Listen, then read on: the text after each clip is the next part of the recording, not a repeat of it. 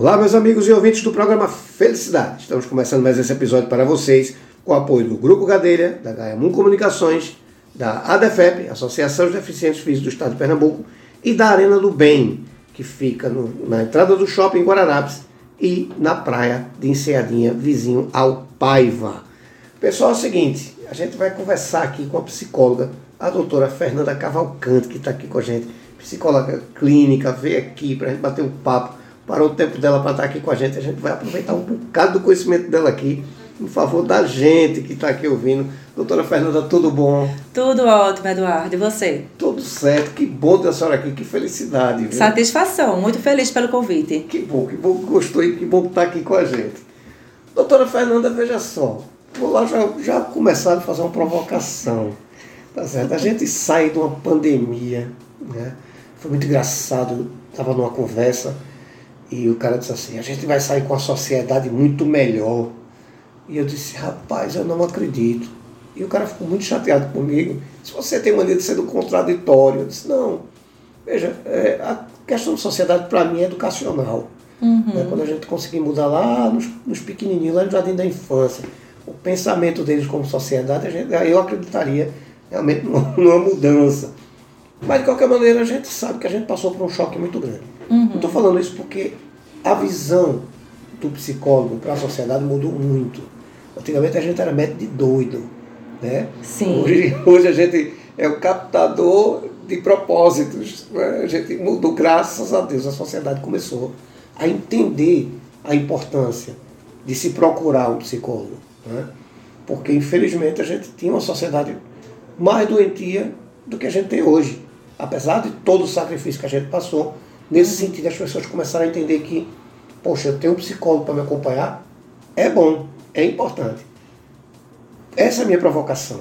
Como é o seu trabalho como psicóloga? E queria lhe conhecer, queria que você se apresentasse para a nossa sociedade. Certo, então.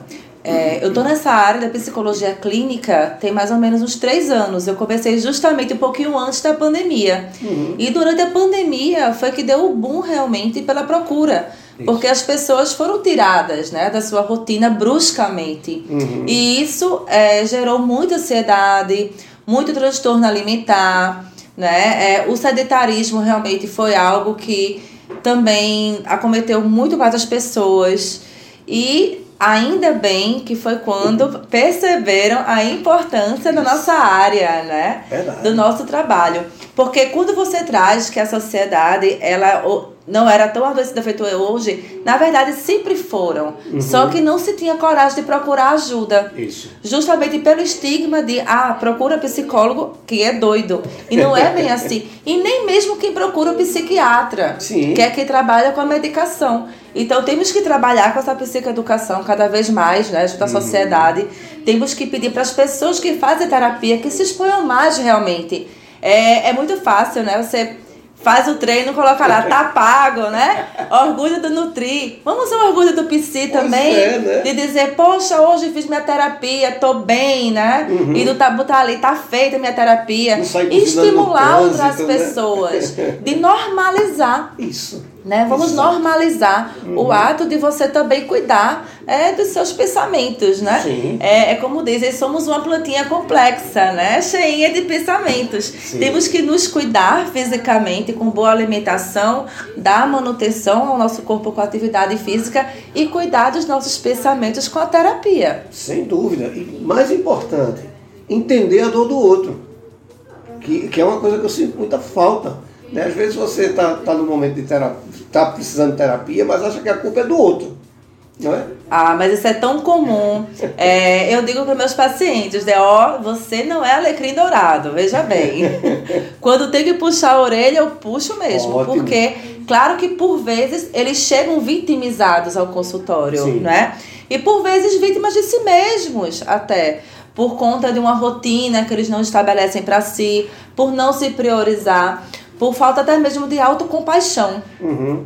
Né? De você se permitir errar, de você se permitir não ser 100%. Poxa, quem é 100% em alguma coisa? Não, Ninguém, sim, né? sim. Aí já procura... é problema. Exatamente. É. Temos que procurar ser melhores que nós mesmos, claro. superar sim, ok. Mas dentro de algo que também não vai te adoecer. Uhum. Né? Sim, sim. Tem que ter esse reconhecimento. Então eu digo para meus pacientes, né? Quando eles estão ali com com a coisinha distorcida, eu faço, olha, né, bem por aí. Uhum. Quando traz a história pra mim, esperando que eu vá ser o amiguinho que vai passar a mão na cabeça e concordar, eu digo, ó, aqui não é pra isso. Então, ó, deixa eu te é. falar uma coisa. E eu mudo ali todo o contexto para ele enxergar o lado de que ele também tá errado na situação. Sim. Por vezes, também podemos ser tóxicos. É, sim. Somos humanos. Sim, né? sim, sim, sim. Podemos... E se vitimar ainda disso. Exato. É, a, a, tendência, claro, é mais as pessoas se vitimizarem, porque aquilo ali, quando mexe com elas, mexe com o emocional, elas vão se vitimizar. Mas temos que ter esse reconhecimento que, por vezes, podemos ser tóxicos também. E todos fomos em algum momento com alguém, mesmo sim. sem perceber. Sim, sim. Então, o psicólogo, né, falando por mim, quando eu percebo, eu mostro uhum. para o meu paciente isso daí. Então, minha demanda hoje em dia, o que acontece mais no consultório? Eu só atendo maiores de 18 anos. Certo. Então, meu público-alvo realmente são pessoas maiores de 18 anos. É, a maioria das minhas demandas são pessoas com problemas de relacionamento, né? uhum. né? Que passam por um relacionamento abusivo. Obesidade. É, obesidade, sim. Pessoas com dificuldade de manter uma rotina para poder ter uma perda de peso. Então, são aquelas pessoas que vivem naquele efeito sanfona, perde peso, volta e tal. E também ansiedade, que está muito diretamente ligada a essa questão do peso também, né? Uhum. Mas ansiedade no geral. Então, assim, pessoas que estão é, no trabalho, o trabalho gera uma ansiedade, um adoecimento, Sim. né? E sabemos que a ansiedade e depressão anda ali juntinho, né? Em comorbidade. Geralmente um puxa o outro. Ansiedade está ligada também a essa questão da obesidade, Sim. das pessoas que têm essa dificuldade. Por quê? Porque o mais comum é quando você está ansioso descontar na comida. Uhum. É o mais comum. E a comida não é, ai, tô ansioso, que vontade de comer um prato de salada. Não, não é. Não, não, é. Não é. É o doce, do sorvete, né? É, Geralmente é. é o doce, é o carboidrato. É. Por quê? Porque a satisfação é imediata. Você quando come algo que é extremamente saboroso, satisfatório, e aquela química muito forte, a dopamina bate com a. Ah, sabe? É. Lá em Alta cima, astral. e aquilo ali te dá uma satisfação, mas logo depois vem um arrependimento. Uhum. Né? Então, por isso que eu digo para eles que a virada de chave do emagrecimento, do controle da ansiedade, é na cabeça primeiramente. Uhum. Né? Você primeiro tem que entender o que aquilo ali te causa. Então, assim, tá, vai ser extremamente prazeroso para mim eu comer aqui um, uma fatia enorme de doce, mesmo sem poder, sabe? mas eu, eu tenho entendimento que aquilo vai me fazer mal eu freio, porque eu tenho escolhas. Sim. Até eu ir comer o doce, eu pensei no doce, eu pensei que tenho que pegar ele, ou ir comprar ele, tenho que desembalar, tenho que cortar. Então eu vou ter várias ações até a hora de comer. Ou seja, é um então, processo. Tem um processo, né? O doce não cai na sua boca, né? Então, comer o doce, abre a o doce, né? É. Tem memes na internet que diz sair, né? Mas enfim, né? Pra gente rir um pouquinho sobre isso. Isso mas tem o processo. Então, eu procuro mostrar a eles que temos escolhas até a conclusão do ato. Uhum. Até a execução do comportamento, eu tenho uma escolha. E é justamente ali, a terapia cognitivo-comportamental, onde a gente entra. Uhum. Porque no final das contas, não é a situação, é como eu enxergo a situação. Eu tenho uma situação estressante, eu tenho uma situação que me causa ansiedade. Mas o que importa ali não é a situação, é como eu vou reagir a ela. Então eu posso reagir a ela me agredindo muito mais, tendo um comportamento que depois eu vou ainda me arrepender ainda mais por ter feito, ou posso pegar aquilo ali e dizer, não, vou fazer o que vai me tirar desse processo ansioso. É, é uma escolha. E vou ter, é, vou escolher ter uma postura, uma atitude que vai me aliviar aquilo ali. Uhum. Vai me fazer ter um controle benéfico. É como eu digo, ansiedade todos temos, ansiedade faz parte. Sim. Né? E precisamos de ansiedade para sobreviver, Sim, né? Exatamente, é necessário. Mas a diferença é quando a ansiedade ela é funcional e disfuncional. Quando a minha ansiedade é funcional, eu uso ela a meu favor. Uhum. Algo que me causa medo, que me causa desconforto, eu procurar recursos para lidar com aquilo ali. Sim. Se está disfuncional, ou eu vou trabalhar em cima de uma fuga, ou eu vou estar tá alimentando ainda mais aquilo ali e deixar e ficar cada vez mais, sabe, fora de controle. É, mas a gente tem que se deparar com um grande problema. Que é o seguinte, vamos puxar a orelha então, como você Pode falou. puxar. O grande problema é que é o seguinte, primeiro, a sociedade não entendeu que pode se fazer um preventivo. Uhum. Como eu já falei aqui no programa várias vezes, quando eu fui botar meu filho no, no psicólogo, todo mundo disse, teu filho não tem problema, por que tu vai levar para o psicólogo? Eu tenho que esperar aparecer o problema. Né? Vou fazer um preventivo sim, é importante. E quando eu falei nisso, é, é, foi todo mundo dizendo, ah não, pelo amor de Deus, Eduardo. Eu disse, não, pelo contrário, eu quero que ele não tenha esse problema. Eu quero que ele aprenda, né? tem um preventivo. Isso é um grande problema que a gente não tem o hábito de fazer preventivo em nada. Eu até Sim. brinco aqui com um advogado amigo nosso, que eu digo assim, se o bandido fosse antes de assaltar o banco, perguntar ao advogado qual é a bronca que vai dar, possivelmente ele não assaltaria. Né? Porque ele faria um preventivo para saber qual era a bronca que ele ia ter. Se a gente fizesse preventivo qualquer, qualquer coisa, a gente tem uma sociedade aí 50% melhor. Isso é fato. Agora, muita gente também nunca passou por uma sessão de psicologia. Né? Nunca teve um psicólogo. O que, que essa pessoa. eu Até quando eu levei meu filho para psicólogo, eu disse filho, antes de entrar na sala, disse, filho, você não vai encontrar um dragão soltando fogo pelas ventas aí não. Tá certo? Você vai encontrar um profissional que vai te ouvir.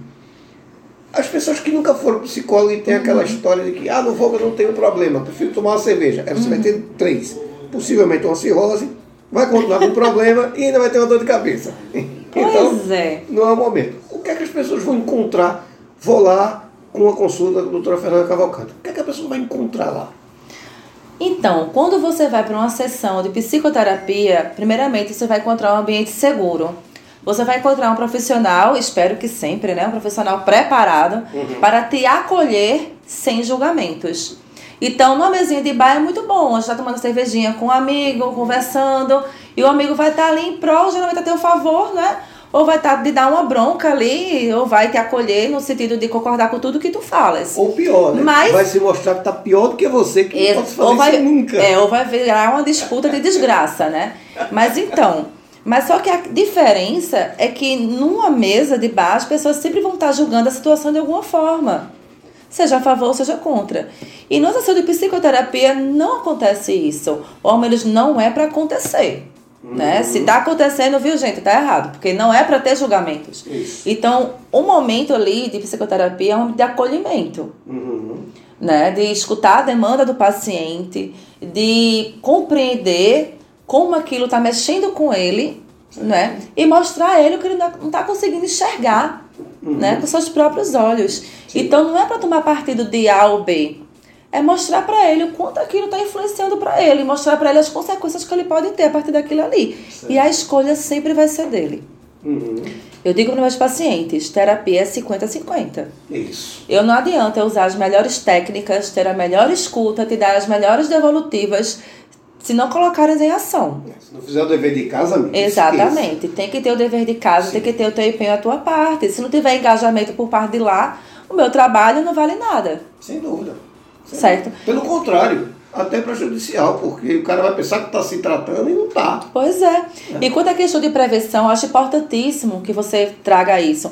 Porque podemos pensar que não estamos precisando, mas há próprios ciclos de nossa vida que são previsíveis acontecerem problemas. Então, por Sim. exemplo, seu filho com 11 anos foi uma pré-adolescência. Isso. Então começam várias questões de mudanças corporais, de amizades, né? É quando começa a abrir os olhos para as paquerinhas e tal. Estamos então, falando da puberdade. né? começa a se ter mais probabilidade de frustrações, né? Sim. Então foi muito bom, né? Então outro momento pra gente é o nosso momento quando vamos fazer prestar vestibular. Hoje jovens ficam extremamente ansiosos. Eu tenho amigas que trabalham com adolescentes e a gente compartilha, né, sobre isso. E nossa, como os jovens ficam ansiosos. A partir do segundo ano ali, né, do, do ensino médio, segundo, terceiro ano, quando é, o- é pensando já em Enem, ficam extremamente, né, então o jovem está ali no último ano do Enem, tendo que lidar com a conclusão do curso dele de ensino médio, com a escolha de uma profissão que teoricamente é para ser para toda a vida, aquela cobrança da família do que você vai ser, do que você quer fazer, né? Alistamento militar e carteira de motorista não por cima. Nossa, né? Carteira de motorista até pode esperar, tá, gente? Dependendo, assim. Alistamento militar para os meninos, né? Isso. Que a maioria já tá liberando os 17 realmente, para 18. Então, nossa, quanta coisa na cabeça desse jovem. Sem dúvida. Né? E os pais acharem que não precisa da terapia, você tem que esperar o seu filho ter uma crise de ansiedade. Ou então dizer assim, ele não faz nada só estudar. Faz isso não, colar. Gente, estudar é, é, é muita coisa, ainda Caraca. mais quando está envolvido ali o teu futuro. Né? Vamos ser estudantes por toda a vida, né? Até dúvida. hoje se forma continua estudando. Ah, então terminei minha graduação, fiz especialização em psicologia organizacional do trabalho. Quando decidi voltar para a área clínica, que eu trabalhei muitos anos em organizacional, é, decidi fazer a, a especialização em terapia cognitivo-comportamental, né? Então me formei terapeuta cognitivo-comportamental e continuo estudando, porque a assim, a área de atuação, ela é enriquecedora, tá sempre chegando atualização, é sempre algo novo, né? Uhum. Porque o ser humano é complexo, então sempre vai ter alguma coisa ali para estar tá descobrindo sobre nós, né? Certeza, tem Então, sim. a prevenção é importantíssima. E digo mais, viu? Para quem tem empresa, a prevenção também pensa nos seus funcionários. Isso. Claro que toda empresa pensa em resultado, né? Ainda mais que trabalha com essa questão de vendas, né? Uhum. É, ser meio corporativo, mas pensem com carinho na prevenção dos seus funcionários, Sem né? Pouco, assim, tem algumas empresas que me contratam para fazer palestras justamente para essa educação, psicoeducação da ansiedade, da prevenção, né? Da crise do burnout, ali, que é o esgotamento uhum. do trabalho. Porque tem trabalhos que realmente são extremamente puxados, com metas altas, né? Cobranças, que parece que a cada oito horas de trabalho não dão. A uhum. pessoa faz hora extra, leva para trabalho para casa. E parece que ainda não dá conta. Sim. Então, assim, né, empresários, pensem nos funcionários de vocês, é, né? Um funcionário feliz é, produz é, muito mais. Até porque a ONU vem aí com essa proposta. Né? Então, né? assim, investam mais, né? Em workshops para os seus funcionários. Felicidade né? Exatamente. É, em palestras educativas, Sim. né? De prevenção. Um momento que vocês coloquem ali um psicólogo à disposição para quem tiver suas bronquinhas ir lá conversar um pouco, falar, uhum. botar para fora. Pode não ser uma psicoterapia de fato, mas o momento terapêutico é importante. Sim, sim. Então ele tem uma escuta de um profissional. É lógico. Que por incrível que pareça, é uma ouvidoria interna. Tem empresas que nem tem psicólogo não organizacional. Tem, tem, é verdade, infelizmente. E se tem, e muitas das vezes tem, e ainda assim não tem aquele psicólogo com a escuta Sim. da queixa do funcionário. É. Quando eu trabalhei com psicóloga organizacional, eu me preocupava muito ter essa escuta. Então, muitos funcionários, quando estavam assim, tristes, tinham problemas, alguma bronca no trabalho, confiavam em conversar a mim. Uhum.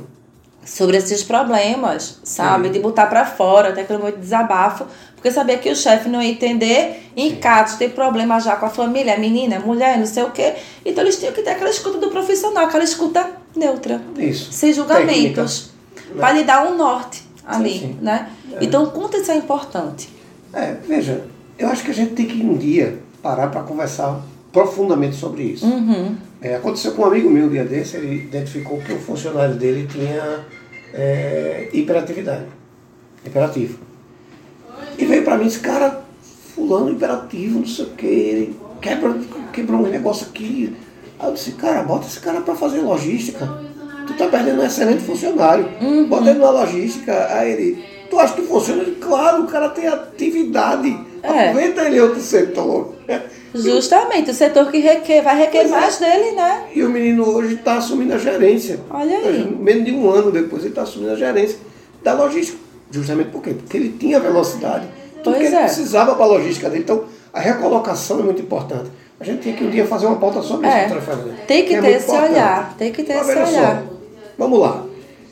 É, uma coisa que me vem à cabeça, a senhora fala em comportamental, são duas perguntas que eu vou fazer agora.